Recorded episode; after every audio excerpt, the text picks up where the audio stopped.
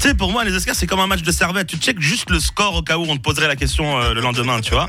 Surtout après le scandale de l'année dernière. Écoute, quand à l'annonce des nominés aux Oscars, tu regardes pas le nom du film, mais le physique de chaque acteur pour voir qui peut gifler qui, c'est que ton événement, il a perdu de son, son cachet quand même.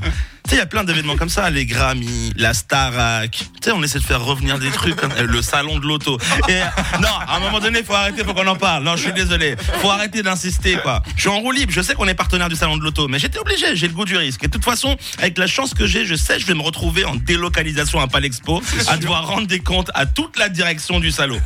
Mais je suis prêt, hein, je suis prêt à vous les affronter, vous inquiétez pas. Je vais me balader dans les stands comme ça, mais en trottinette électrique.